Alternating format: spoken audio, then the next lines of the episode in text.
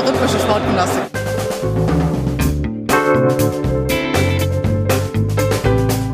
Themen rausarbeiten, neugierig sein, ähm, dieses journalistische Brainstorming, wenn man unterschiedliche Haltungen zu gewissen Themen hat, das richtig bis an die Grenzen zu bringen.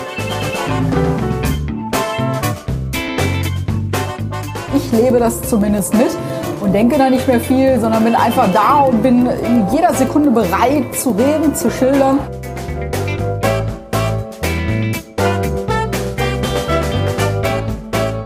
Gleich geht es bei uns um den Titel. Hallo und herzlich willkommen zu einer neuen Folge von Früff. Frauen reden über Fußball. Wie es nicht anders sein könnte für eine WM, haben wir natürlich wieder eine Spezialfolge für euch. Ich freue mich sehr, dass wir uns heute hier zu viert treffen, um noch mal ein bisschen auf die WM vorauszuschauen. Mit mir sind heute da die Jule in den sozialen Medien unter @bioschokolade zu finden. Hi Jule. Hallo. Und dann auch altbekannt Ellen Hanisch unter Ellen Hanisch auf Social Media zu finden. Hi Ellen, schön, dass du dabei bist. Hallo. Und ich freue mich auch sehr, dass Helene uns heute zugeschaltet ist, zu finden unter HS Altgeld. Schön, dass du da bist, Helene. Hallo, ich freue mich bei meiner ersten Frühfolge jetzt auch dabei zu sein. Und wir schicken auch noch ein bisschen Genesungswünsche an Luisa raus, die heute leider nicht dabei sein kann.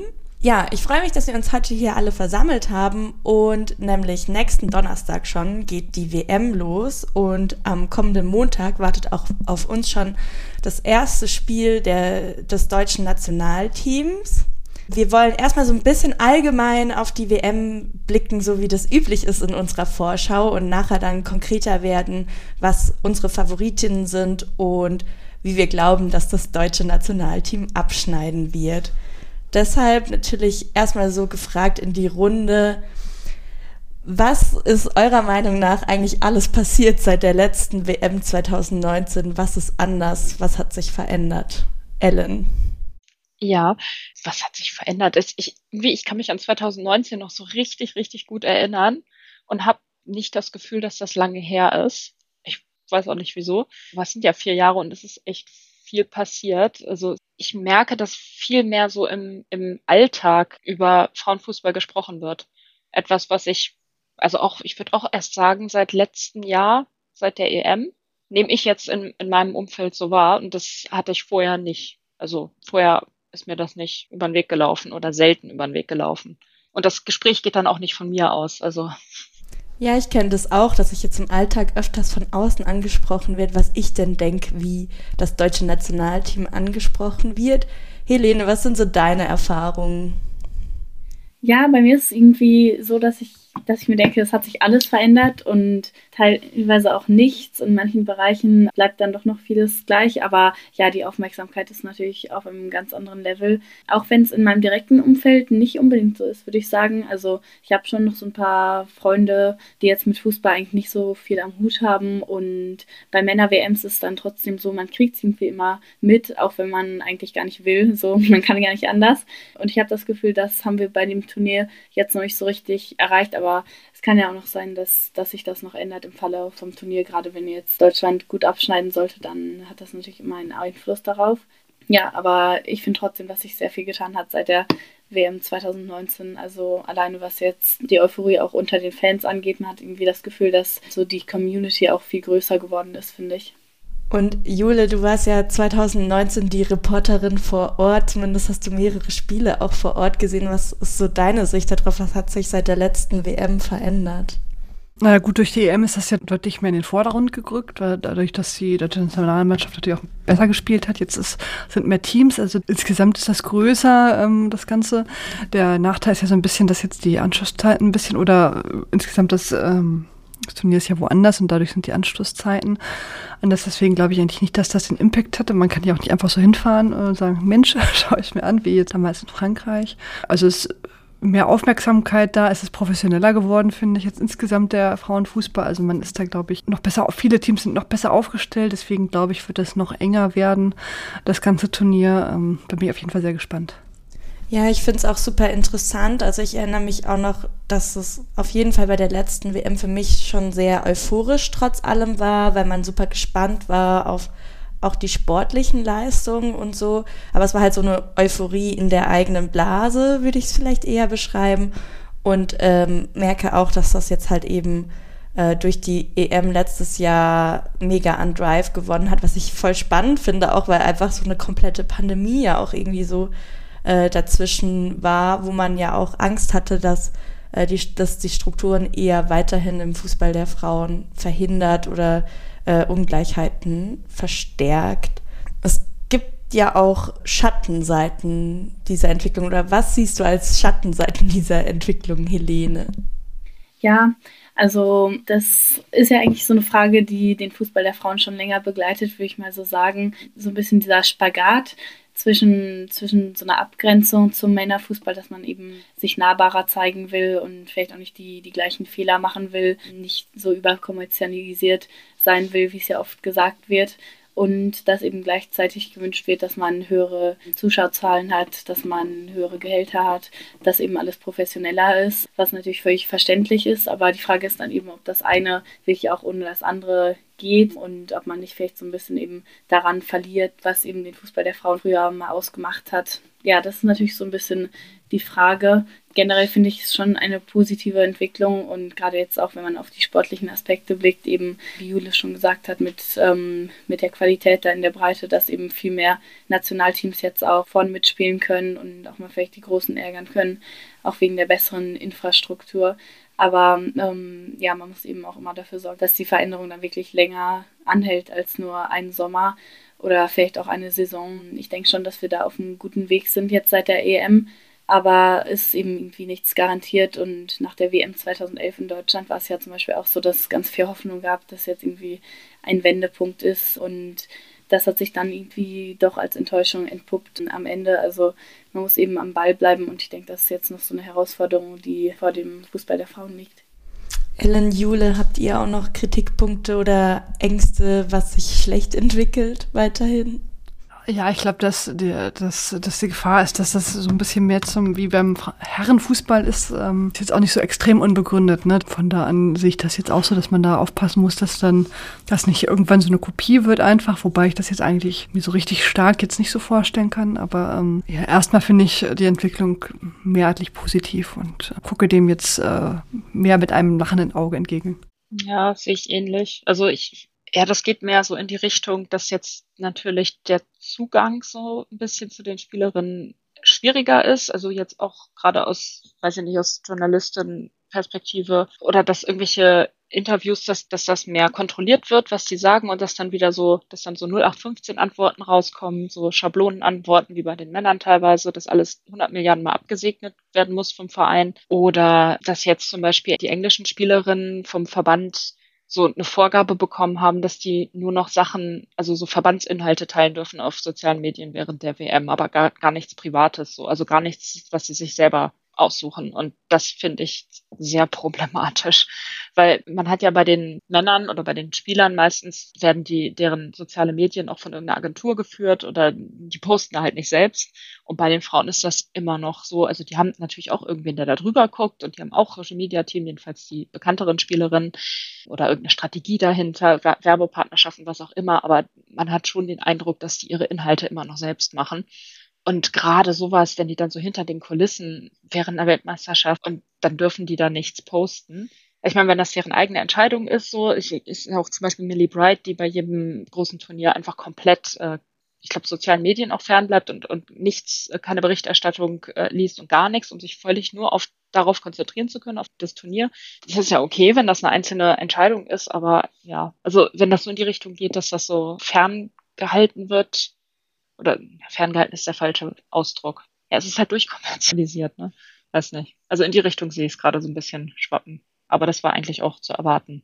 Ja, finde ich voll spannend, weil ich sagen würde, dass trotzdem das noch immer ein bisschen politischer ist in den Aussagen, zumindest jetzt auch bei den deutschen Spielerinnen, was ja ich weiß nicht, ob es 2019 schon so krass war, aber ich finde, es ist auf jeden Fall krasser geworden, dass ähm, die deutschen Spielerinnen sich mehr politisch äußern und äh, klarere Statements abgeben.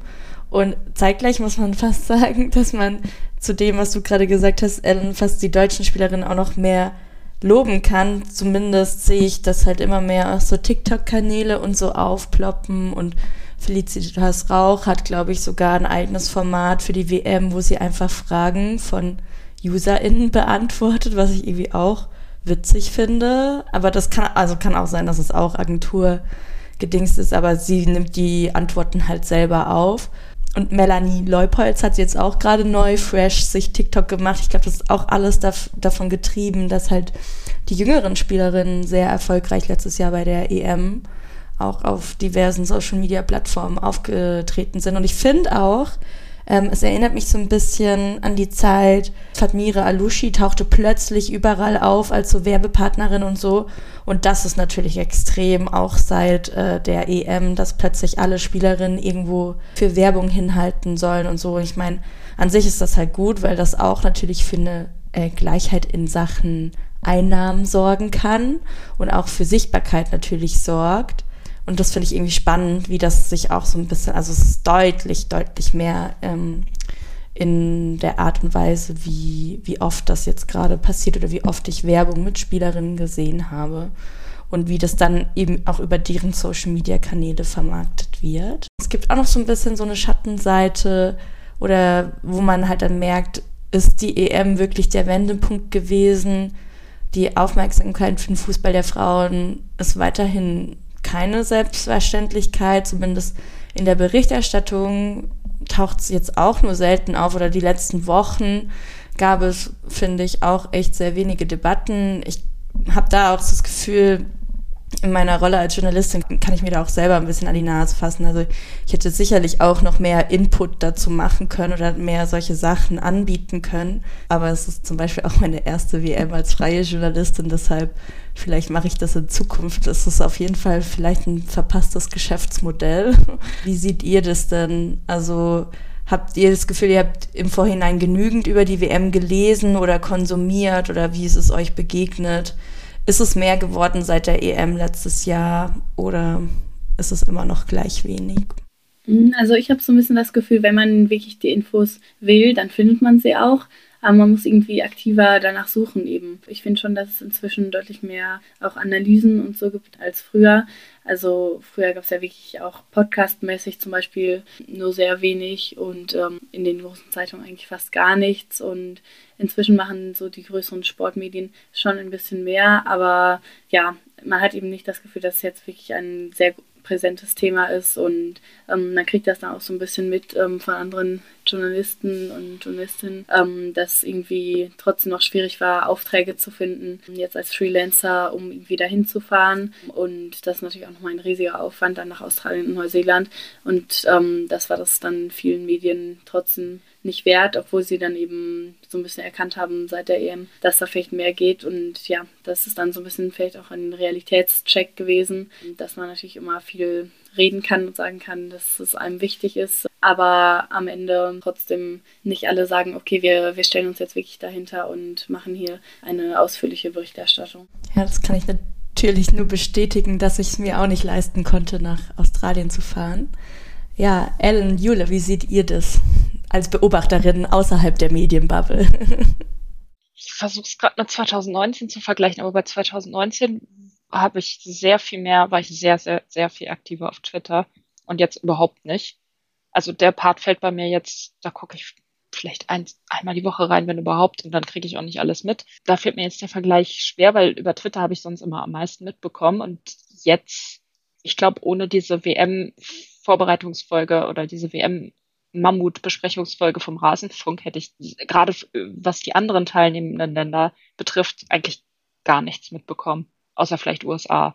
Aber über, ich, ich habe das Gefühl, über England wird relativ viel in deutschen Medien berichtet. Aber ist jetzt auch nie irgendwas oder selten, ich will nicht nie sagen, ich habe vielleicht auch viel verpasst so, aber es ist selten so eine tiefgehende Analyse. Also wenn man jetzt von den, von den klassischen Medien spricht. Rasenfunk natürlich ausgenommen. Also ich, ähm, für mich persönlich sowieso, ich äh, habe ja äh, für 2019 richtig viel gemacht, weil ich ja auch täglich damals äh, aufgenommen habe und wir hatten ja auch so eine ewig lange Vorschaufolge, das haben wir dieses Jahr äh, alles nicht.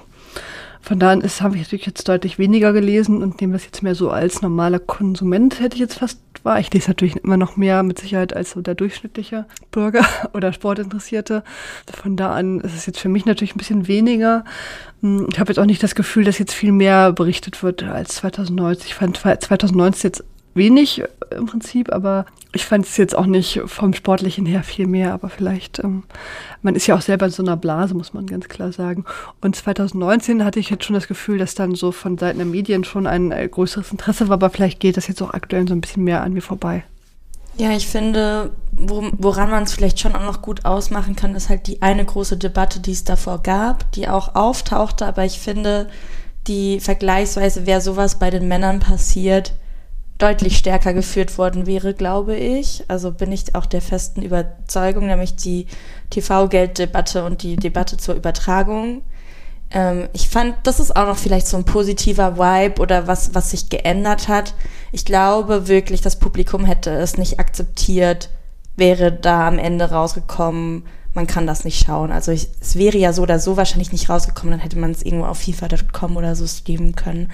Aber ich glaube, da hätte es schon einige neue Fans gegeben, die beleidigt gewesen wären, wenn das wirklich nicht übertragen worden wäre oder es hätte nochmal den ein oder anderen Shitstorm gegeben. Und das finde ich schon mal auch irgendwie eine positive Entwicklung. Natürlich ist die Debatte an sich ähm, schon auch nochmal ein bisschen komplizierter.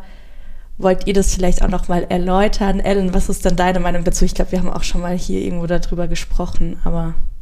Ja, doch. Also es ist, es ist ja irgendwie dieses, man möchte nicht oder man, man ist eigentlich auf keiner, also als das noch nicht entschieden war, ne, dann hat, hat man auf der einen Seite die FIFA mit, ihr müsst so und so viel bezahlen, sonst wird das nichts. Und auf der anderen Seite die Sender, die nicht bereit sind, so, so viel zu bezahlen. Und man hat das Gefühl, beide sind im Unrecht, weil man kennt ja die FIFA und man kennt die äh, Dollarzeichen in den Augen der Leute, die dort wichtige Positionen haben oder dort arbeiten. Und dann aber auch, also ich weiß gar nicht, wie das kommuniziert wurde, ob das irgendwie so durchgerutscht ist oder so, aber was da für geringe Summen teilweise, ähm, um dies, also die, die nur bereit waren zu zahlen, die Sender, also nicht, nicht mal nur in Deutschland, das war ja, das Problem war ja auch in, in England und in Frankreich und in Italien, was dann auch teilweise begründet wurde mit, ja, das sind ja beschissene An Anstoßzeiten, da, da guckt ja sowieso niemand und so. Mal wieder äh, der Klassiker, öffentlich-rechtliche Medien sind nicht, also mit den Quoten, das ist nicht deren Auftrag ja, also man, man war da so, eigentlich findet man beide Seiten nicht so toll, aber war dann doch mehr auf der Seite der FIFA, weil man es ja auch sehen will und weil man natürlich auch der Meinung ist, dass es das Geld wert ist. Wie viel von diesem Geld dann letztendlich bei den Frauen oder ja, da ankommt, ist dann die andere Frage, auf die wir wahrscheinlich auch noch im Laufe dieser Sendung etwas eingehen werden. Jule, wie hast du es beobachtet und, und findest du, dass die Anstoßzeiten ungünstig sind?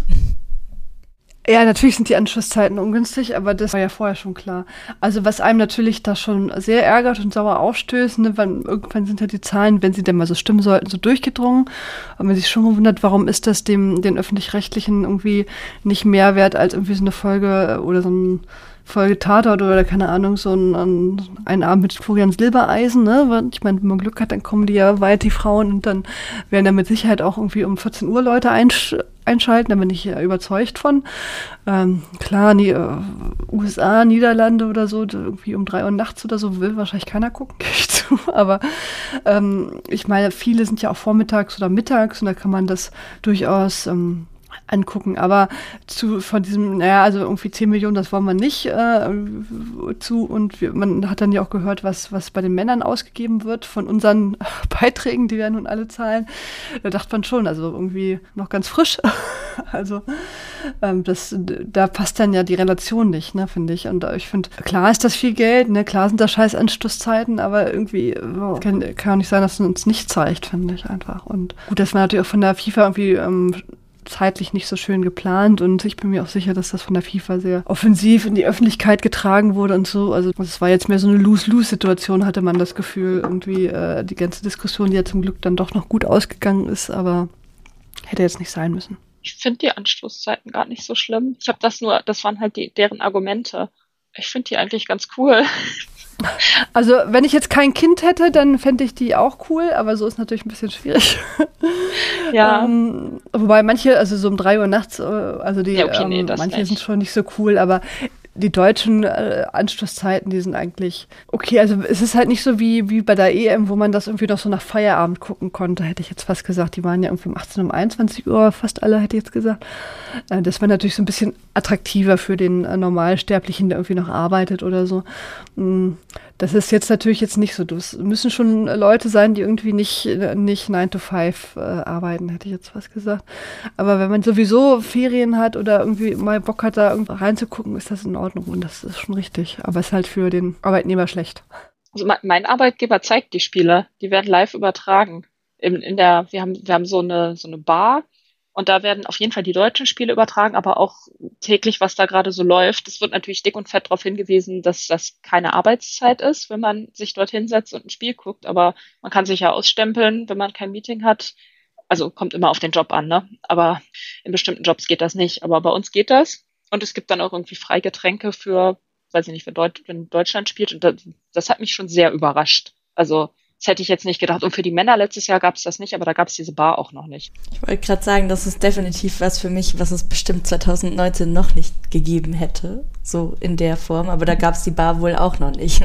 Nee, Faktisch muss man auch noch mal dazu sagen, dass es das erste Mal war, dass die TV-Rechte so verkauft worden sind. Ne? Also davor waren das immer Pakete, dass alle Rechte mit sowohl Männer und Frauen ähm, quasi verkauft worden sind und es deshalb auch nicht so viele Vergleichswerte war und dass man deshalb quasi als Vergleichswert eben andere Shows, eben wie die Carmen Nebel Show und so hergezogen hat. Aber trotz allem ist das natürlich weiterhin auch frustrierend. Wie hast du es denn noch beobachtet, Helene? Auch so, vielleicht auch nochmal mit Blick, dass es eben ja nicht nur ein rein deutsches Problem war. Ja, ich kann mich eigentlich vor allem den anderen auch anschließen, dass man irgendwie nicht wirklich Sympathie für beide Seiten entwickeln konnte. Auch irgendwie die FIFA, die sich jetzt ähm, mega als Förderer des Frauenfußballs seit Forever darstellt.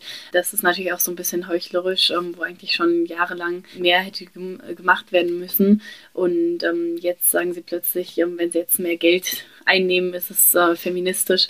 Also das ist ja auch schon ein interessantes Narrativ, was da entstanden ist, finde ich. Ja, aber wirklich spannend, ähm, eben, dass es in den anderen Ländern auch so war. Also sehr ähnlich wie in Frankreich und Italien, ähm, sogar in England eben, wo dieser Hype nach der EM vielleicht ja noch größer war. Und das zeigt finde ich auch so ein bisschen eben, dass viele Sender vielleicht noch nicht so richtig da angekommen sind oder die Entwicklung nochmal ganz anders wahrnehmen als die, die so ein bisschen drin sind, als die FIFA, die da, glaube ich, jetzt einfach ein großes Potenzial sieht, da nochmal mehr äh, zu wachsen und mehr Fans zu gewinnen. Und ich glaube, die Sender haben sich dann eben eher an den Zahlen der letzten Turniere orientiert und dann ist klar, dass es da eben schon einen großen, großen Gap gibt, eine große Differenz zwischen den beiden ähm, Vorstellungen. Aber ja, auf jeden Fall sehr gut, dass es sich am Ende doch noch so gelöst hat, ähm, weil ich denke, wenn es jetzt auf FIFA Plus oder so versteckt gewesen wäre, dann wäre die Aufmerksamkeit schon nochmal deutlich geringer.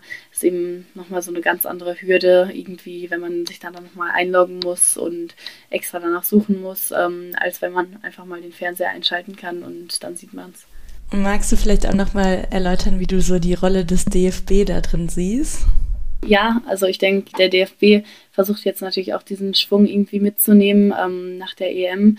Man hat so ein bisschen das Gefühl, dass es auch erst so ein bisschen Überraschung gab irgendwie, dass sich dann so plötzlich entwickelt hat, weil es ja eigentlich schon jahrelang so Versuche gibt, eben die, die Liga noch attraktiver irgendwie zu gestalten. Ähm, aber wegen Corona war es jetzt schwierig. Und dann kam irgendwie ziemlich plötzlich diese ganzen ähm, viel höheren Zuschauerzahlen und ja, ist dann natürlich plötzlich eine ganz andere Situation, glaube ich, ähm, wo sich der DFB auch erstmal anpassen muss, was ja für solche Verbände, die meistens eher langsam reagieren mit so gewachsenen Strukturen, ähm, oft so ein bisschen schwierig ist. Aber ich fand, dass die Kritik am DFB wegen der Prämien so ein bisschen unfair war. Auch ähm, wurde ja ähm, oft geschrieben, dass es jetzt keine Extraprämien gibt für die Spielerinnen bei der WM und da wurde wieder gesagt, dass es keine Wertschätzung ist vom DFB, aber andererseits ähm, gab es ja dieses Mal eine Prämie, die jetzt über die FIFA ausgehandelt ist und die auch deutlich höher ist als früher. So finde ich, dass man in dem Fall jetzt dem DFB da keinen großen Vorwurf machen kann.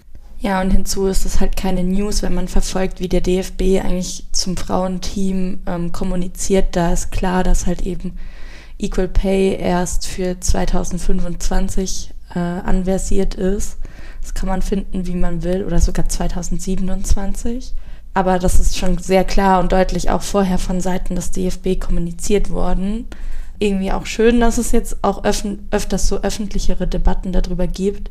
Aber wenn man sich damit beschäftigt hat, hätte man auch gewusst, warum der DFB das nicht zahlt. Kritisieren kann man es natürlich trotzdem. Ellen, wie hast du das noch so mitbekommen? Ach, das, das ist dann wieder so, wo dann üblicherweise die Reaktion von kommentierenden Menschen kommt. Ja, man kann das ja überhaupt nicht vergleichen und äh, Männer würden ja so viel mehr, oder ja, tun sie ja auch, aber äh, aus egal, Gründe wollen wir jetzt hier nicht anführen, ähm, so viel mehr ein, Einnahmen generieren und so weiter und so fort. Wobei es, man muss das ja unterschiedlich betrachten. Man spielt für sein, für sein Nationalteam, für, für sein, ja, für sein Land, weiß ich nicht. Oder man spielt beim Verein oder also da wird dann immer schon wenig eine Grenze gezogen und dann hat jetzt doch auch in einem ich weiß nicht, in einem Interview hat sich doch auch Lena Oberdorf geäußert und hat halt gemeint, dass generell, wie viel manche männlichen oder sehr viele männliche Spieler verdienen, es sollte generell kein Mensch so viel Geld verdienen. Von den Spielerinnen möchte auch niemand so viel Geld verdienen. Oder viele möchten das nicht. Von denen, die sich öffentlich dazu geäußert haben, jedenfalls nicht. Ja. Und trotzdem ist es halt so, dass andere Verbände trotzdem zumindest gleiche Prämien für Frauen und Männer zahlen. Deshalb ist es halt auch so, das ist so unterschiedlich überall geregelt. geregelt. Ähm, Jule, wie verfolgst du das denn noch? Macht der DFB genug? der DFB, jetzt habe ich gerade was im Mund, macht nie genug.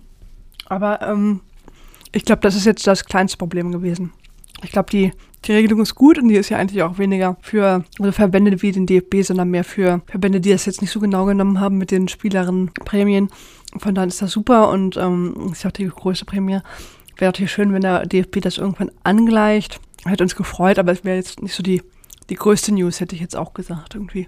Also dadurch ist das andere halt so ein bisschen unten drüber gegangen, sozusagen, dass die FIFA das ja jetzt selber ausschüttet.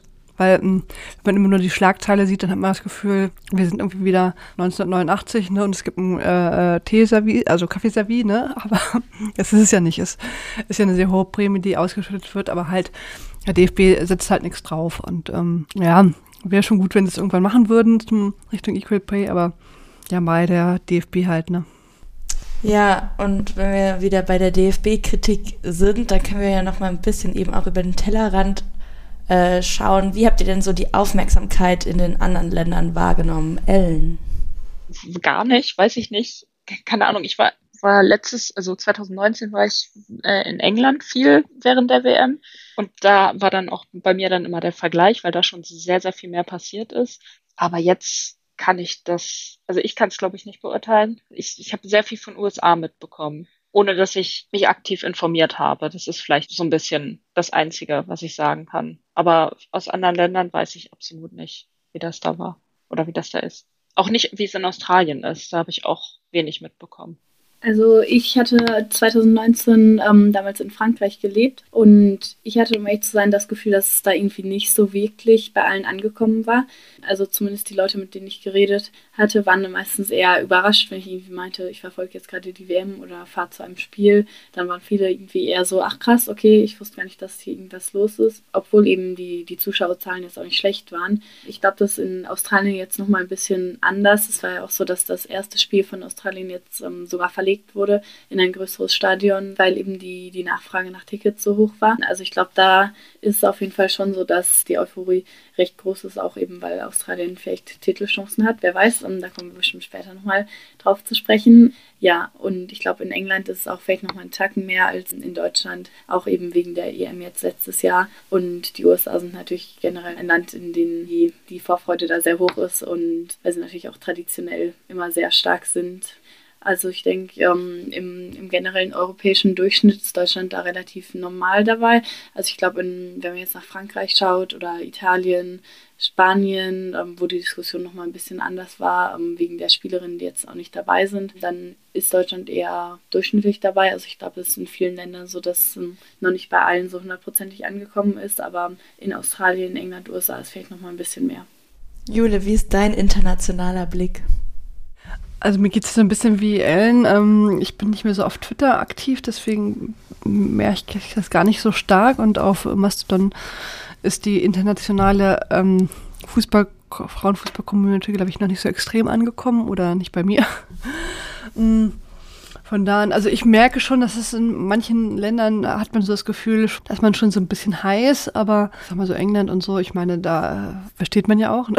oder auch Amerika, äh, Australien logischerweise ist ja auch schon äh, ausverkauft, das äh, Anfangsspiel. Aber dass ich jetzt viel wahrnehme, kann ich jetzt nicht sagen. Ich habe schon das Gefühl, dass es in vielen Ländern, dass man da gespannt sind, wobei natürlich jetzt alle anderen Länder ähm, außer Australien und Neuseeland jetzt das ähnliche Problem haben wie wir, dass die Anschluss, äh, Anschlusszeit ein bisschen verquer sind. Was ich interessant finde, also ich weiß nicht, ob das euch auch so geht, aber ich vergesse ganz häufig, dass Neuseeland auch Gastgeber ist. Und ich habe jetzt auch mitbekommen, dass sie da große Probleme haben, diese Karten zu verkaufen und dass sie teilweise verschenkt werden, was im krassen Gegensatz zu Australien steht. Was aber dann auch teilweise irgendwie damit erklärt wurde, dass, ja, ja, die, die, das sind so Kurzentschlossene, die, die entscheiden den Tag vorher, ob sie dann, dann kommen dann spontan zu so einem Spiel. Ich hoffe es. Ich habe keine Ahnung. Also da ist schon auch, was auch daran liegt, dass, dass ja Neuseeland weniger Chancen hat, weiterzukommen. Also weiterzukommen weiß ich jetzt gerade nicht, aber die sind ja, die hatten auch jetzt nicht so die tollste Vorbereitung. Ja. Das stimmt natürlich, ne? Ähm man vergisst das immer. Gut, das ist ja auch das kleinere Land, hätte ich jetzt fast gesagt. Und die sind natürlich jetzt Fußball, Frauenfußballmäßig nie, nie ernsthaft in Erscheinung getreten irgendwie. Dass man jetzt sagt, boah. Und da ist Australien ja schon so ein bisschen bisschen anders. Den würde man jetzt eher zutrauen, dass sie weit kommen. Also meine Wahrnehmung dazu ist so ein bisschen, immerhin sind halt die beiden ersten Spiele gehören ja wirklich dann auch den Gastgeberinnen, auch wenn natürlich dann Australien zuerst und dann Neuseeland. Äh, und ich würde dir, Ellen, auch ein bisschen recht geben. Also auf Disney Plus war ja auch eine große Doku oder so Serie zu den Matildas. Äh, diese Sichtbarkeit hat ja ähm, Neuseeland überhaupt nicht. Ähm, das heißt, so vom Marketing her und so ähm, ist das schon auch so eine komplett andere Stufe. Das wäre auch das, was ich noch gesagt hätte, was mir aufgefallen ist. Ich hatte auch so Videos gesehen von den USA, wie die Spielerinnen verabschiedet wurden, bevor sie geflogen sind. Also so die, dieses letzte Testspiel auch. Und das war auch nochmal so Next Level. Und zwar so Next Level, wo ich mir auch so dachte, boah, will ich den Fußball wirklich so haben und sehen? Also jede einzelne Spielerin wurde einzeln aufgerufen, ging einzeln durch dieses Tor und es war so e, irgendwie eher so surreal, also wurde dann richtig krass abgefeiert und so. Also ist ja schön, wenn die Spielerinnen gefeiert werden, aber es hatte auch eher so, so Marketing-Event-Vibes und alles nur noch monetarisiert und so. Also die, die USA war ja da eh schon immer weiter und so und äh, die USA le legt ja gerne auch nochmal eine Schippe oben drauf, aber da war ich auch so, boah, ich weiß nicht, ob ich das in der Form jetzt auch brauchen würde, nochmal so ein durcheventisiertes letztes Spiel, bevor man dann Richtung WM fliegt. Das ist mir nur noch so aufgefallen im internationalen Vergleich. Ja, stimmt. Da waren ja auch diese, diese FaceTime-Calls, also wo dann Andronowski den Spielerinnen, die mitfahren, gesagt hat, dass sie, ja, dass sie im Kader sind. Und das wurde ja auch alles gefilmt. Also ich weiß jetzt nicht, wer das gefilmt hat oder ob, ob die das selber oder ob denen das gesagt wurde oder sowas. Aber da wird ja, es sind halt Emotionen. Emotionen verkaufen sich immer gut. Emotionen sind super, bleiben in Erinnerung und so.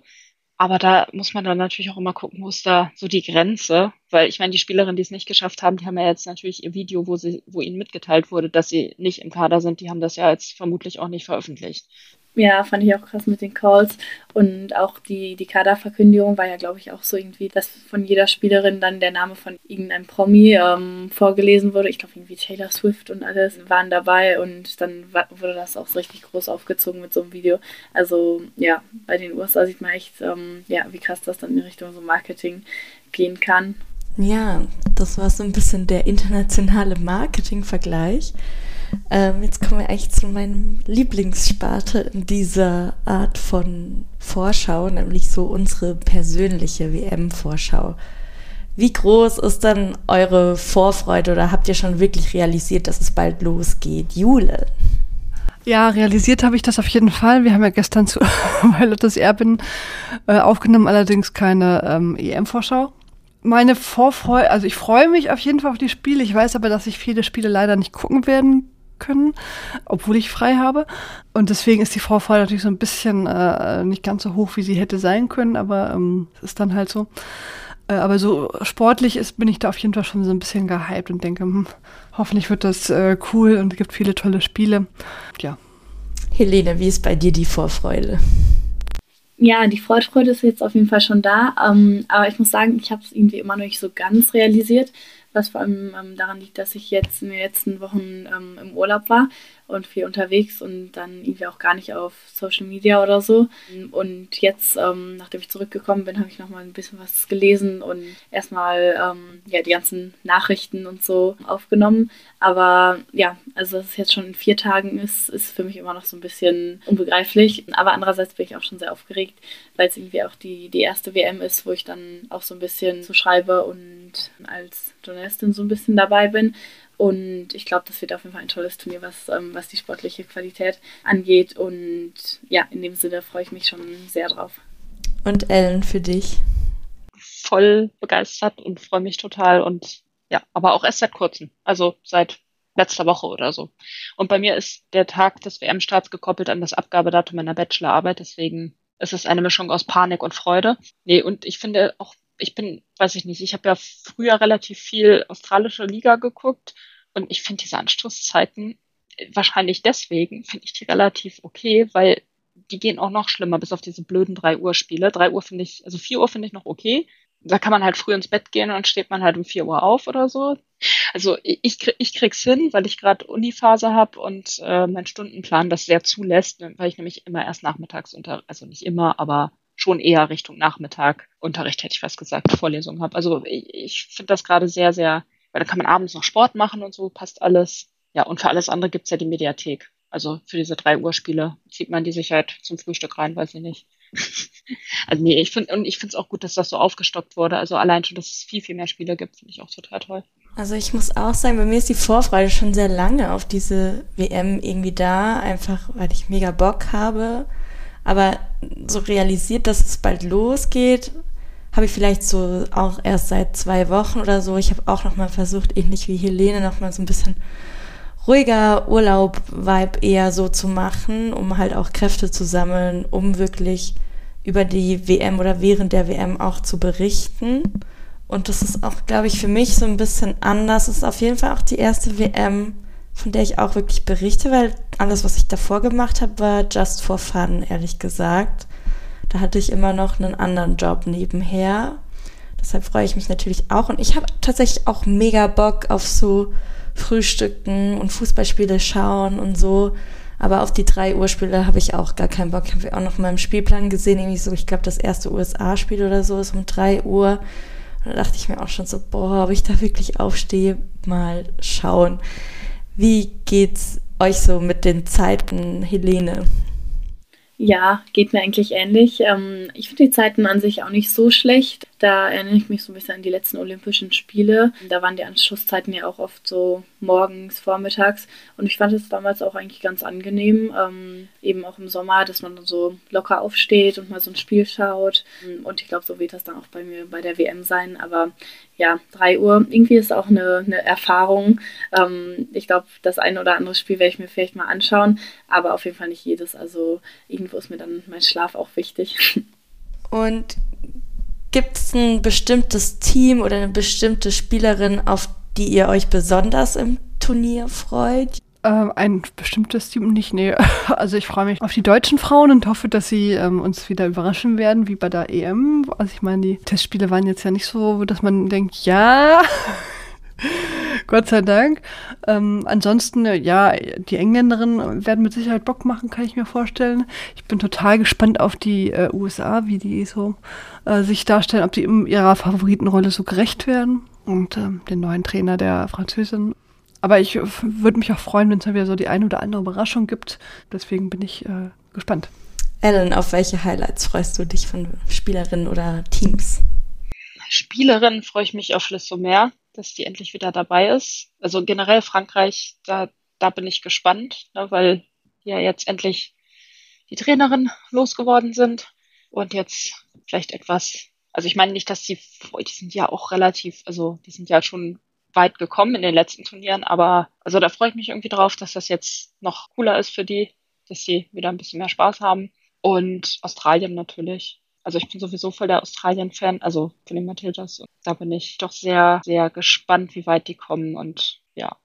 Ja, auf, auf Liste mehr freue ich mich auch schon. Aber schade, dass Amandine Henri jetzt nicht auch dabei ist, eben mit einer Verletzung, nachdem sie ja von der Trainerin davor auch oft nicht berücksichtigt wurde und ähm, dachten jetzt viele, dass sie jetzt bei der WM noch spielen kann, aber das geht jetzt leider nicht. Finde ich persönlich sehr schade. Aber ich freue mich auch schon auf Frankreich und eigentlich auf alle Favoriten äh, irgendwie, weil die ja auch mit Recht ähm, als Favoriten genannt werden und irgendwie immer tolle Spielerinnen haben. Ähm, ich freue mich auch auf Brasilien irgendwie. Ich ähm, habe das Gefühl, die haben in den letzten Jahren oft nicht so richtig ihr Potenzial abgerufen und vielleicht wird es ja diese WM mal ein bisschen mehr ähm, was. Und ansonsten so als kleines Underdog-Team ähm, freue ich mich auch noch auf Portugal. Ich glaube jetzt nicht, dass sie besonders weit kommen. Ähm, sie sind ja auch in einer schwierigen Gruppe. Aber ich muss sagen, dass sie ähm, letztes Jahr bei der EM echt irgendwie mich mitgenommen haben, weil sie so mutig gespielt haben und ähm, teilweise auch sehr wild waren defensiv, aber irgendwie haben sie dann doch noch alles nach vorne geschmissen und ähm, haben echt schnell und schön gespielt. Und ja, da hoffe ich, dass ähm, wir dann auch dieses Jahr jetzt ähm, ein bisschen was davon sehen in den Spielen, auch ähm, gegen die Niederlande und gegen die USA. Ja, ich glaube, ich freue mich auch hauptsächlich auf das deutsche Team, wo wir auch gleich noch mal ein bisschen genauer drauf eingehen werden. Und ähm, es ist ja dann auch eben das letzte Turnier jetzt von Rapinho. Das freut mich irgendwie auch, dass sie das irgendwie vorher angekündigt hat. Dann kann man es auch noch mal so ein bisschen genießen.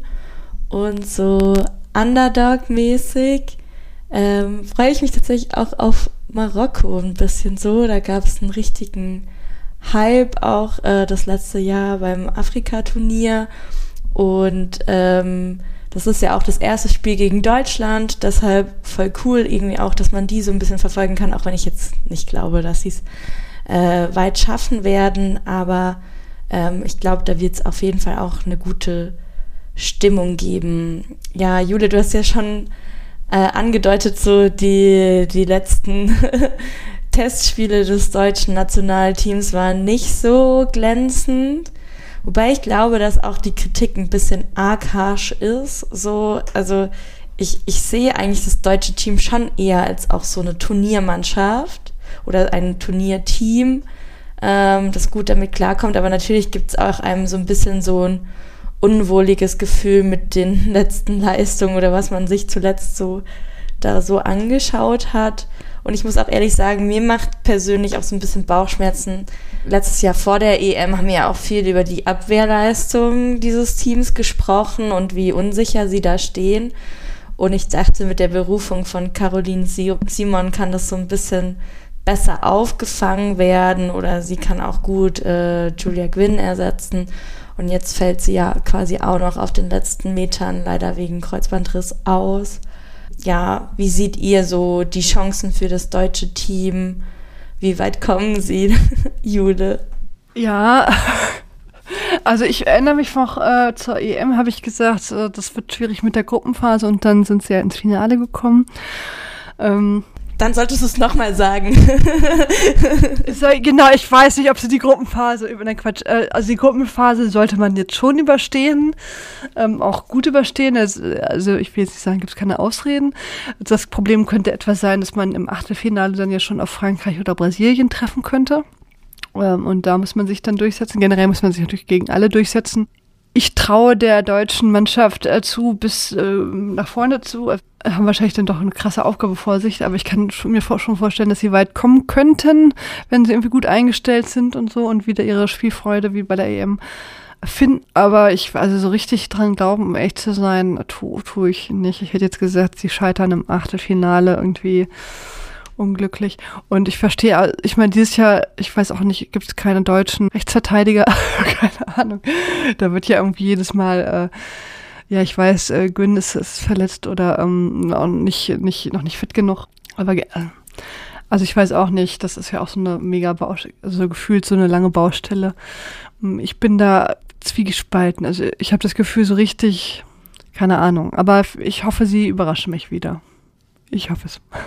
Hartes Urteil von Jule Ellen.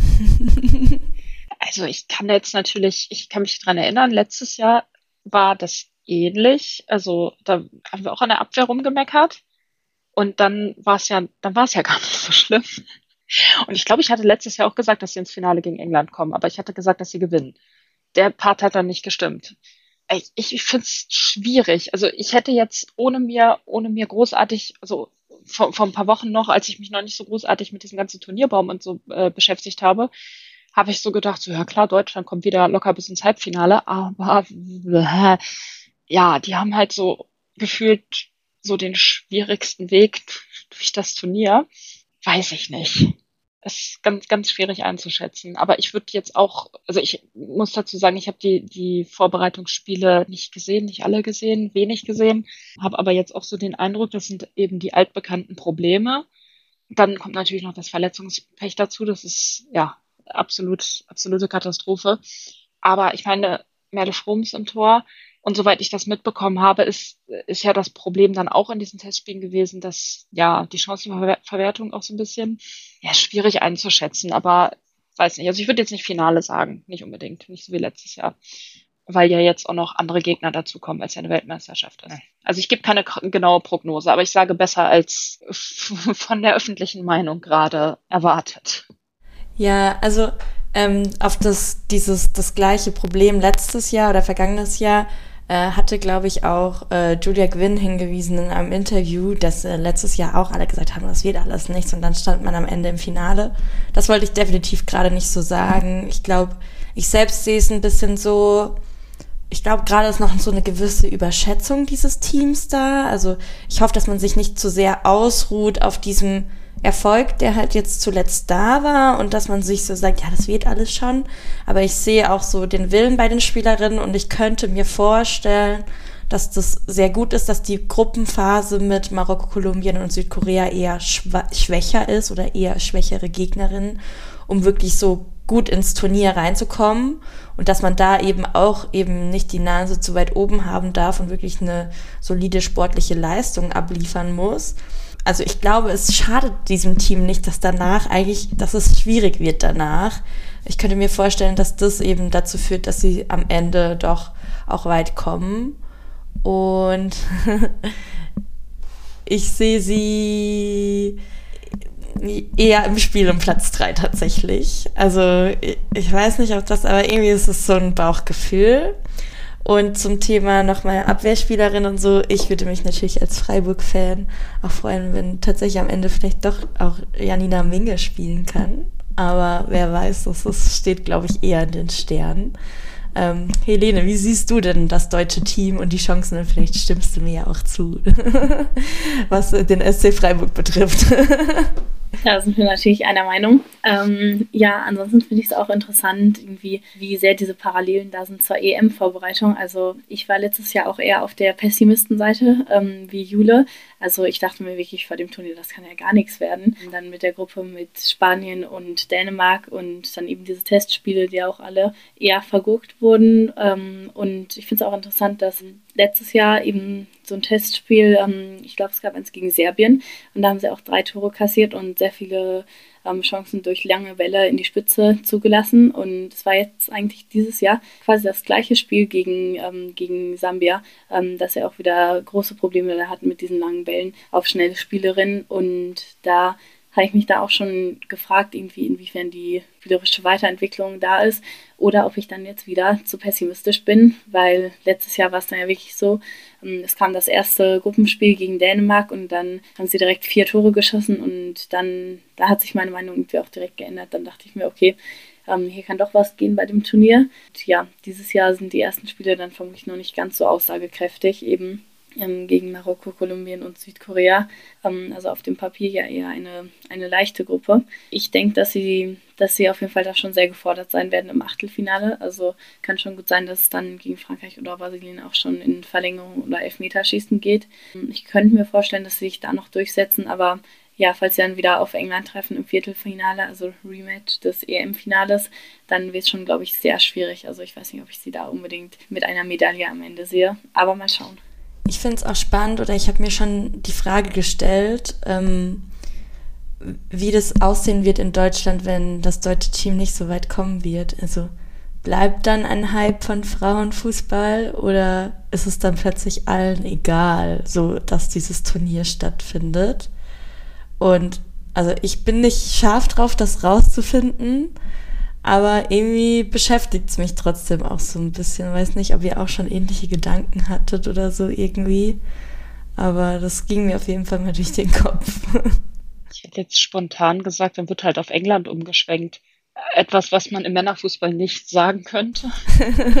Aber irgendwie, also ich habe das einfach nur, weil relativ viel über Engl England, also berichtet wird über über die auch über die Liga teilweise ne, nicht nicht ganz so viel aber auch das ist jetzt nur so ein Bauchgefühl. Also ich, ich hoffe wir finden sowieso nicht raus.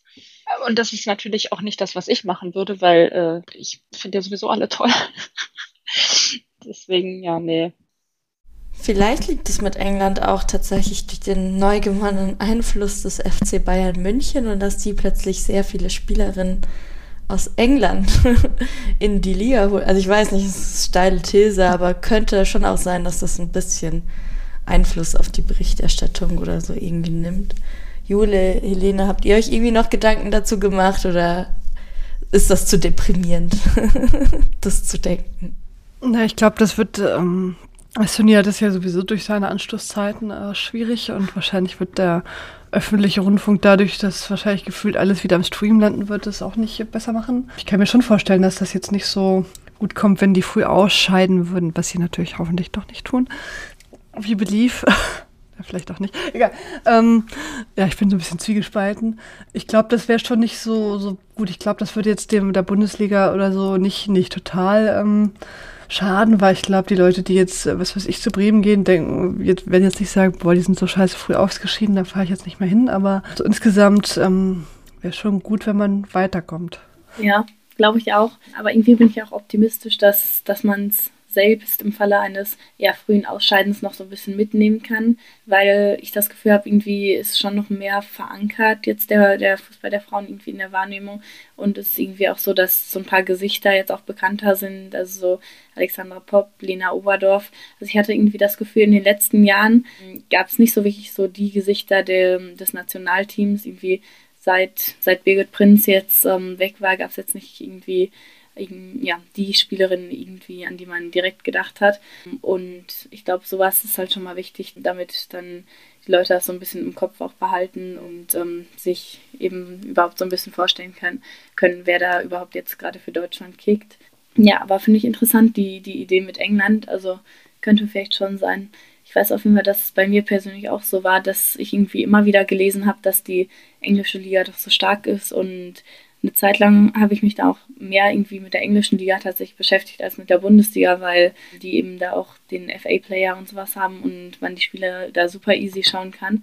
Und bei der Bundesliga war das ja lange eher nicht so der Fall. Und da war irgendwie jedes Spiel gefühlt woanders oder wurde auch teilweise nirgendwo gezeigt. Und dann war es echt nicht ähm, einfach daran zu kommen. Aber das wird sich dann ja hoffentlich jetzt bald auch ändern. Ja, man kann ja eigentlich auch sagen, dass es ein, ein Vorteil ist oder dass es gut ist, dass durch Corona, dass das dann so verschoben wurde, dass ja die, die EM letztes Jahr war und dass, dass da nicht so viel Zeit dazwischen ist.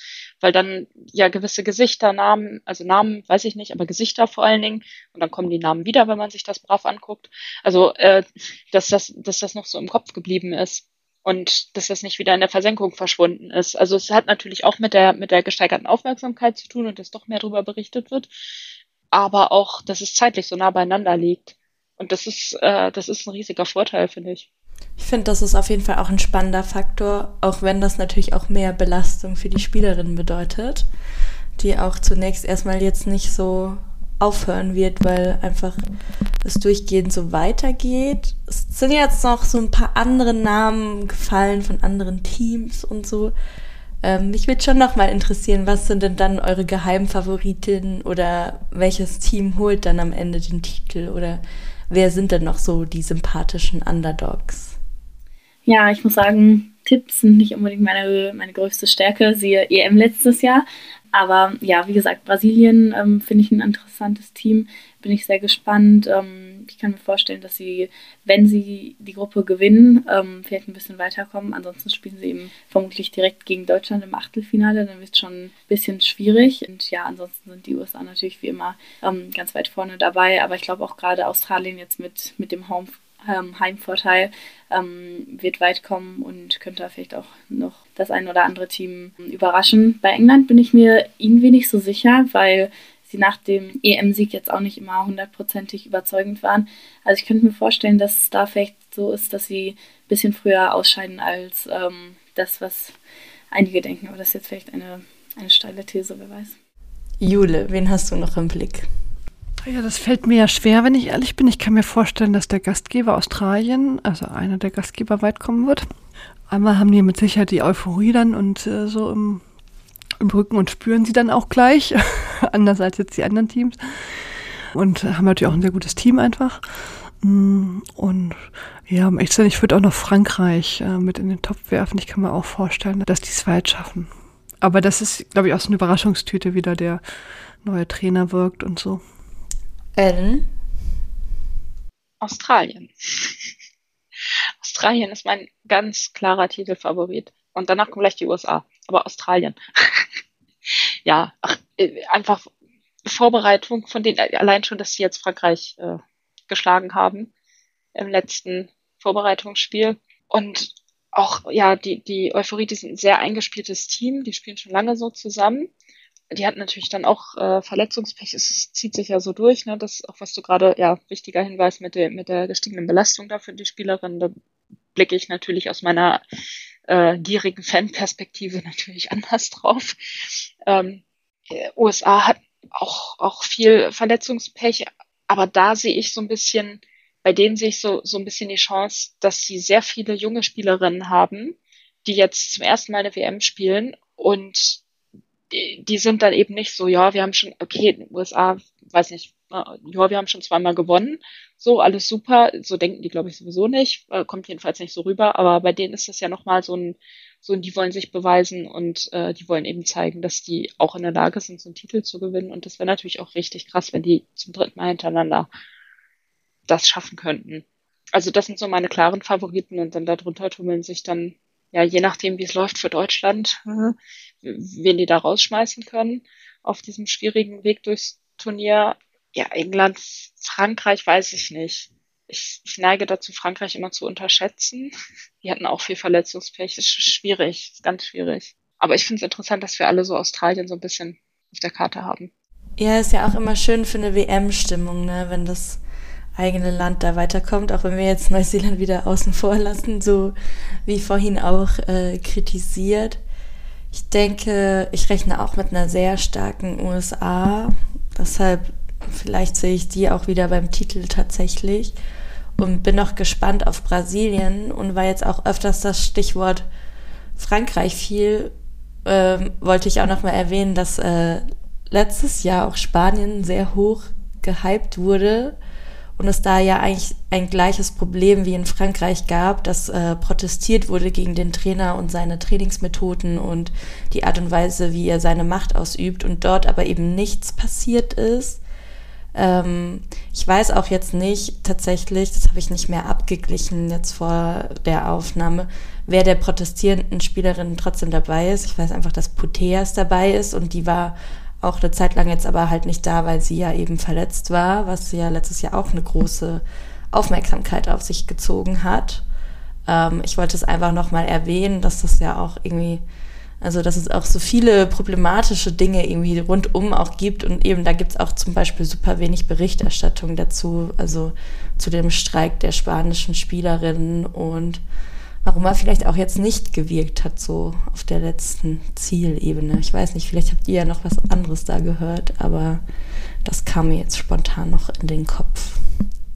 Ja, stimmt. Ich habe irgendwie das Gefühl, Spanien wird dann gar nicht mehr so oft genannt, ähm, jetzt als Favorit, obwohl eben die, diese Spielerinnen wie jetzt Putellas und auch ähm, Bon Mati ähm, wieder dabei sind. Aber gut, andere Stützen wie jetzt ähm, Mapi Leon fehlen eben trotzdem noch. Und die Frage ist natürlich auch irgendwie so, was das jetzt mit dem, mit dem Team macht, abseits ähm, vom Platz. Aber ich stimme dir auf jeden Fall vollkommen zu, dass eben gerade diese Themen mit dem, was jetzt noch nicht ähm, richtig läuft und auch wo die Verbände eben die Teams noch nicht genug fördern, dass es längst nicht genug ähm, im Rampenlicht eigentlich steht und dass das auch irgendwie gerade so ein Punkt ist, der in der Berichterstattung total fehlt. Also in Deutschland ist jetzt natürlich sehr fokussiert auf das deutsche Team und dann auch irgendwie auf die Einzelspielerinnen, teilweise auch sehr auf ihr Privatleben, was man ja auch schon von früheren Turnieren kennt. Das ist wirklich schade, weil, weil das eigentlich wieder auch so eine Plattform sein könnte, um solche Themen ja wieder mal ein bisschen auf den, auf den Radar zu bringen. Bei Spanien, da kommt ja abgesehen davon, ja, dass dieser Trainer da ein, ja, sehr problematisch von der Persönlichkeit her äh, zu sein scheint. Es kommt ja nicht von ungefähr, dass 15 Spielerinnen sagen so, nee, machen wir nicht. Über die Gründe, warum jetzt da einzelne Spielerinnen wieder zurückgegangen sind, weiß, habe ich jetzt gar nichts mitbekommen, keine Ahnung. Aber es, es ist ja nicht nur das, der ist ja auch jetzt auch nicht als Trainer so der der Beste. Also der hat ja den Job auch irgendwie nur, weil sein Vater da ein hohes Tier im Verband ist. Deswegen werden die den auch nicht los. Und der ist sehr so festgefahren auf eine bestimmte Spielweise und stellt sich wenig auf den Gegner ein. Ist immer so ein bisschen so die Kritik. Und wenn man die Spielerin sieht oder wenn, wenn man das weiß, was das für, was Spanien eigentlich für ein Potenzial hat und deswegen werden die auch häufiger mal dann als unter Mitfavoriten genannt und wie auch immer. Und dann, was er daraus macht. Also, vielleicht führt das dann letztendlich dazu, dass er gefeuert wird, wenn die jetzt sang- und klanglos in der Gruppenphase ausscheiden oder im Achtelfinale und die dann irgendwie erkennen, okay, uns ist es egal, dass er, dass er ein Kontrollproblem hat und äh, die Spielerinnen behandelt, weiß ich nicht, als ob die dumme Kinder sind also was jetzt da aus den Vorwürfen, ich würde jetzt auch gar nicht alles wiederholen, was da, was da alles an Vorwürfen kam. Aber wenn, wenn das dann halt auch, äh, weiß ich nicht, wenn das die einzige Art und Weise ist, den loszuwerden, dass sie halt rausfliegen, dann soll es bitte so sein, damit er endlich weg ist. Ist jetzt meine Perspektive als Nicht-Fan von Spanien. Und ja, es ist schwierig. Ich finde das immer schlimm. Es ist, äh, das ist ja nicht nur, nicht nur Spanien, das ist ja auch Kanada, die da jetzt, ja, mit dem Verband zu kämpfen haben. Sambia haben wir jetzt so vor der Sendung ganz schnell noch mitbekommen, dass da jetzt auch was am Brodeln ist, was sehr, sehr, äh, sehr, sehr schlimm ist. Also das sind immer so Sachen, das nervt total, weil man möchte sich ja eigentlich auf Sportliche konzentrieren. Man möchte ja eigentlich einfach nur dieses Turnier genießen, sich das angucken und dann kommen halt so komische Sachen um die Ecke mal wieder. Und man ist ja eigentlich schon sehr vieles gewohnt. Aber irgendwie schaffen die es dann doch noch, dass einem der Mund offen steht. Ja. Ja, wir kommen gleich nochmal drauf zurück. Ich wollte auch nur sagen, ich merke auch gerade, dass ich voll das Downer-Thema jetzt angerissen habe. Ähm, was äh, eben vielleicht nochmal wichtig zu sagen ist beim Thema äh, Sambia, CN, sexualisierte Gewalt, dass halt jetzt kurz vorm Turnier quasi der Guardian groß äh, über Vorwürfe berichtet hat, ähm, dass der Trainer anscheinend äh, Spielerinnen sexuell missbraucht oder dass die sexuell gefügig zu sein haben für ihn. Ähm, diese Vorwürfe soll es auch schon länger äh, in Sambia selbst gegeben haben. Also auch irgendwie komisch, dass jetzt erst so kurz vorm Turnier wirklich so auch im europäischen Raum äh, darüber berichtet wird. Aber geändert hat sich jetzt bisher halt nichts. Und so, dass sich dann eben nichts ändert, das macht mich manchmal dann schon so ein bisschen auch niedergeschlagen oder frustriert mich auch irgendwie, weil das finde ich beim Spanien zum Beispiel genau das gleiche Problem ist, eben diese Vorwürfe, die gegen den Trainer erhoben werden von gestandenen, erwachsenen Spielerinnen. Und diese streikende Spielerinnen wurden dann durch Nachwuchsspielerinnen ersetzt. Das heißt, Nachwuchsspielerinnen sind halt eben diesem Trainer ausgesetzt, wo gestandene Spielerinnen gesagt haben, das ist nicht in Ordnung, wie er mit uns umgeht. Und ähm, dass weiterhin solche Machtstrukturen halt herrschen, das nervt manchmal.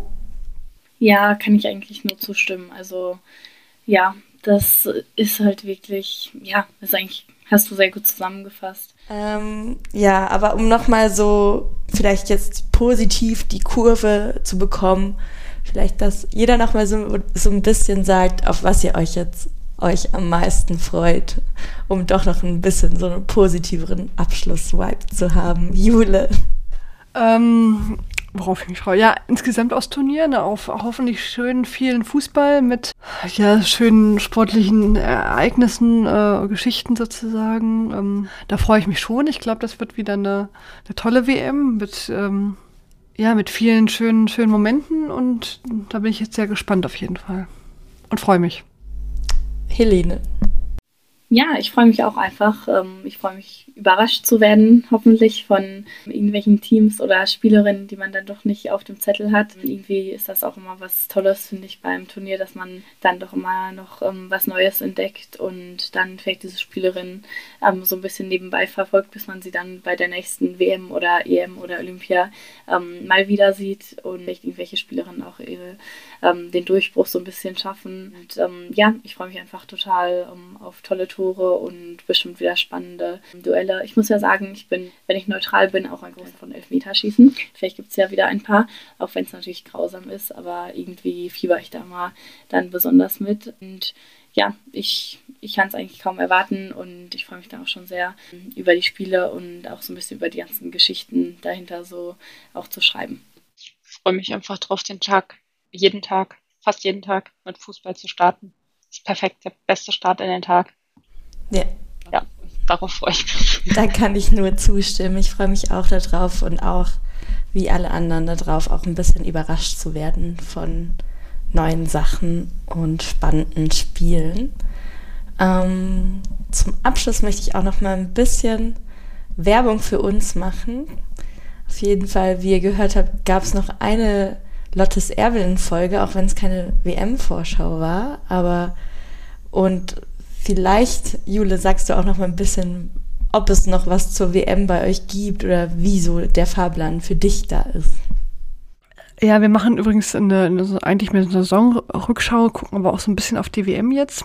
Äh, ich mache, wir machen keine, äh, also wir machen keine täglichen Folgen, äh, weil das schaffe ich, also ähm, schaffe ich nicht. Und mein Hauptproblem ist auch, dass mein, also ich habe ja drei Wochen frei, weil mein Kind leider auch. Ähm, was, und das Kind guckt nicht gerne Frauen, also guckt gar nicht gerne Fußball. Das, das gar nicht, äh, warum man sowas auf dem Fernseher gucken sollte, wo es doch irgendwie sprechende Schweine oder so gibt, ne?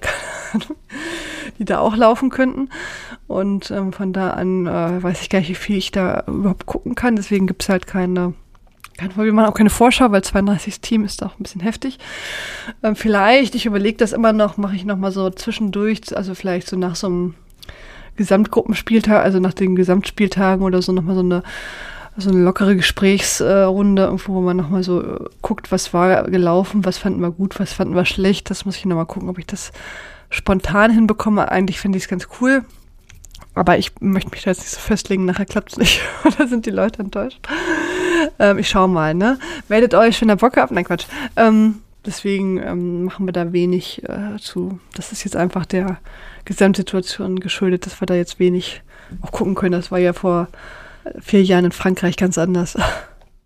Ähm, wofür wir natürlich auch noch groß die Werbetrommel rühren möchten, ist äh, der Rasenfunk. Und zwar ist da unsere Annika Becker von Früff ähm, als äh, Korrespondentin in Australien unterwegs und wird live vor Ort berichten, auch nach den deutschen Spielen dann immer mal wieder dort auftauchen und nachbesprechen und äh, folgt ihr auf jeden Fall auch auf Social Media, denn ich bin mir ganz sicher, dass sie auch ganz viele Eindrücke einfach twittern wird. Wir werden den Account auch nochmal unten in den Show Notes verlinken.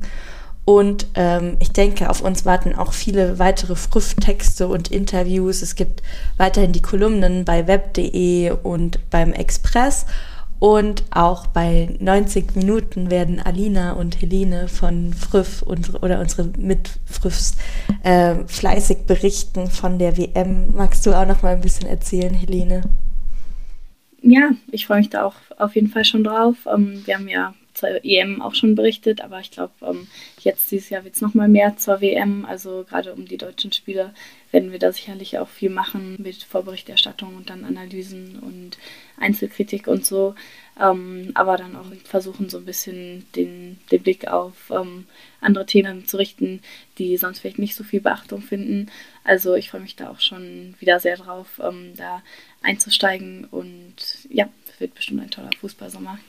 Ja, ich denke, von uns werden einige wirbeln und vielleicht hört ihr die ein oder andere von uns auch im ein oder anderen Interview oder wir freuen uns auch über Interviewanfragen. Ähm, kommen wir noch zu unseren Kategorien. Zuerst hätten wir da das Abseits des Monats präsentiert von Ellen.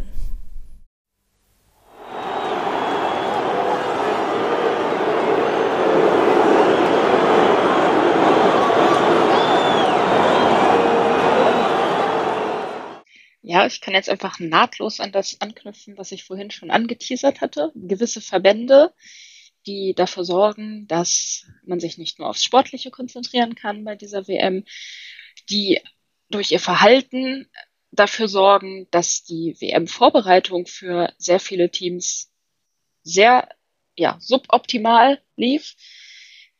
Also das fängt damit an, dass Gelder nicht dort angekommen sind, wo sie ankommen sollten, Beispiel Jamaika. Und äh, dann Kanada, Kanada auch ganz, ganz vorne mit dabei. Äh, Sambia hatten wir vorhin schon, schon erwähnt. Äh, Kanada ganz vorne mit dabei, die ja irgendwie kurz vor der Insolvenz stehen. Also dieser gesamte Verband steht kurz vor der Insolvenz, weil er es geschafft hat, einen sehr fragwürdigen Deal mit einer Sponsorenfirma einzugehen, der besagt, dass in, in einem 19 Jahre langen Zeitraum, also bis 2037, der Verband drei Millionen Euro oder ne, Dollar, Dollar, Euro, weiß ich gerade nicht, eine, ja, eine gewisse Summe an Geld bekommt, fest, jedes Jahr. Aber diese Firma bekommt dann eben alle Einnahmen, die generiert worden sind durch die Übertragung der Spiele. Ja, und ich meine, der Vertrag läuft ja noch bis 2037 und die haben es jetzt schon geschafft, dass das ein Minusgeschäft geworden ist. Und äh, wer bezahlt dann dafür? Äh, ja, die, die kanadischen Spielerinnen, ja, das Männerteam auch. Das dürfte auch mit zu diesem Problem beigetragen haben, dass die einen Tick zu erfolgreich geworden sind in den letzten Jahren. Das war, war wahrscheinlich nicht so eingeplant, egal. Äh, auf jeden Fall konnten die sich jetzt nicht gut vorbereiten. Die haben auch gegen den Verband äh, ja, demonstriert oder demonstriert, protestiert, wurden dann recht, ja, mit rechtlichen Konsequenzen wurde da gedroht, dann wurden die auch teilweise, also äh, das Zitat lautet, also die, die hatten dann ein Gespräch noch, noch und dann, ich meine, Christine Sinclair, die absolute Legende des Frauenfußballs, wurde dann dann wurde dann über sie gesprochen, in, ich glaube auch in ihrer Anwesenheit mit What was it Christine was bitching about? Also absolute Respektlosigkeit, unterirdisches Verhalten von diesen Funktionären und das, das sind so Sachen, was ich vorhin meinte, dass einem der Mund offen stehen bleibt. Und also ich will jetzt gar nicht weiter. Äh, es, es zieht sich so durch und vielleicht äh, lässt uns das zu der Erkenntnis kommen, so schlimm ist der DFB auch nicht. Ohne das zu, ach, keine Ahnung, ich weiß es nicht. Es ist, es, es, es lenkt einen ab vom Wesentlichen, es nervt und wir haben keinen Bock mehr darauf. Und trotzdem taucht es in jeder WM-Vorschau und EM-Vorschau auf. Ich wollte nur auch kurz hinzufügen, dass es auch noch einen ähnlichen Fall gab in Nigeria, also ohne das jetzt ganz ähm, lange ausführen zu wollen, aber da gab es dann auch ganz viele Probleme mit den Boni, die versprochen wurden für die WM und jetzt doch zurückgezogen werden sollen. Und ähm, die Co-Trainerin soll jetzt irgendwie nicht mit zur äh, WM kommen können, ähm, weil der Verband das verhindern will. Und da gibt es dann einen ganz großen Machtkampf innerhalb vom Verband, also totales Chaos da auch, ähm, was sich natürlich dann auch negativ ähm, auf die Spielerinnen auswirkt. Auch cool, dass äh, mehrere Spielerinnen, auch deutsche Spielerinnen, auch auf dieses Thema zum Beispiel hingewiesen haben. Und wenn es ein Abseits des Monats gibt, gibt es auch einen Volltreffer und der präsentiert uns Helene.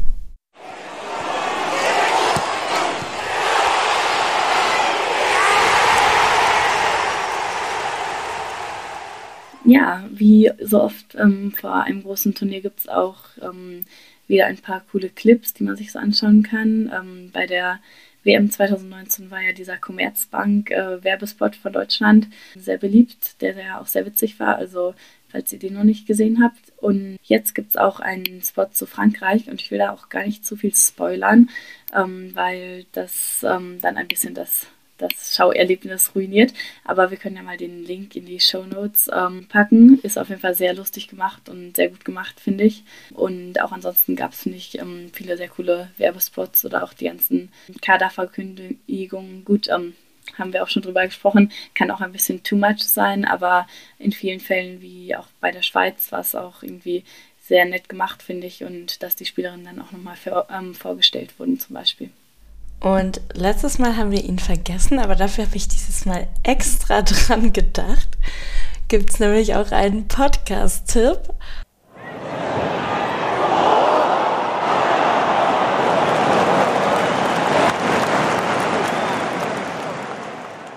Und dazu wollte ich im Kontext kurz erklären, was auch ziemlich cool war, ist, äh, dass das irische Nationalteam der Frauen bei ihrem letzten Testspiel von einem Guard of Honor, also so eine Ehrengarde, beim Reinlaufen von den ehemaligen Spielerinnen äh, bekommen haben. Also viel Applaus da ähm, von den Spielerinnen aus dem Jahrgang 1973. Und das ist eigentlich eine ganz coole Strategie, um auch sichtbar zu machen, dass es vorab oder vorher äh, Fußballgeschichte gab, was mich auch zu unserem äh, Podcast-Tipp führt, nämlich äh, hat von unserem Schwestern-Podcast äh, Legende verloren, die neue Staffel be begonnen und da solltet ihr unbedingt mal reinhören.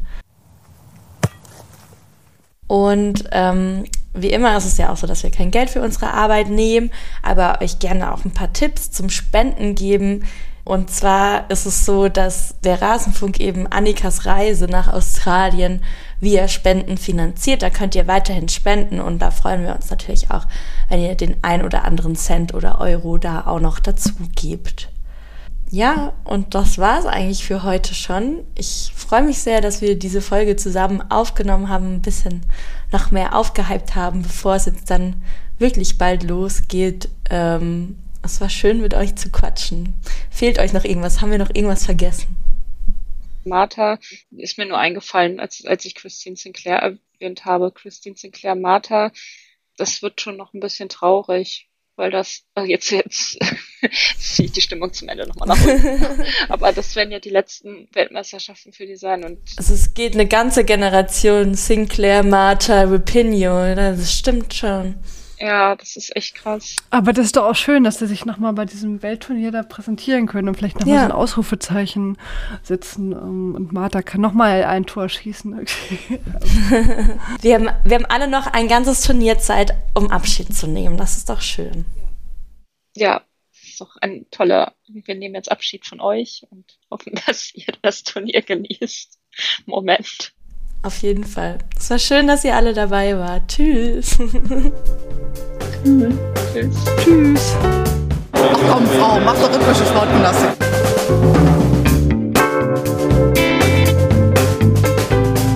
Themen rausarbeiten, neugierig sein, ähm, dieses journalistische Brainstorming, wenn man unterschiedliche Haltungen zu gewissen Themen hat, das richtig bis an die Grenzen zu bringen.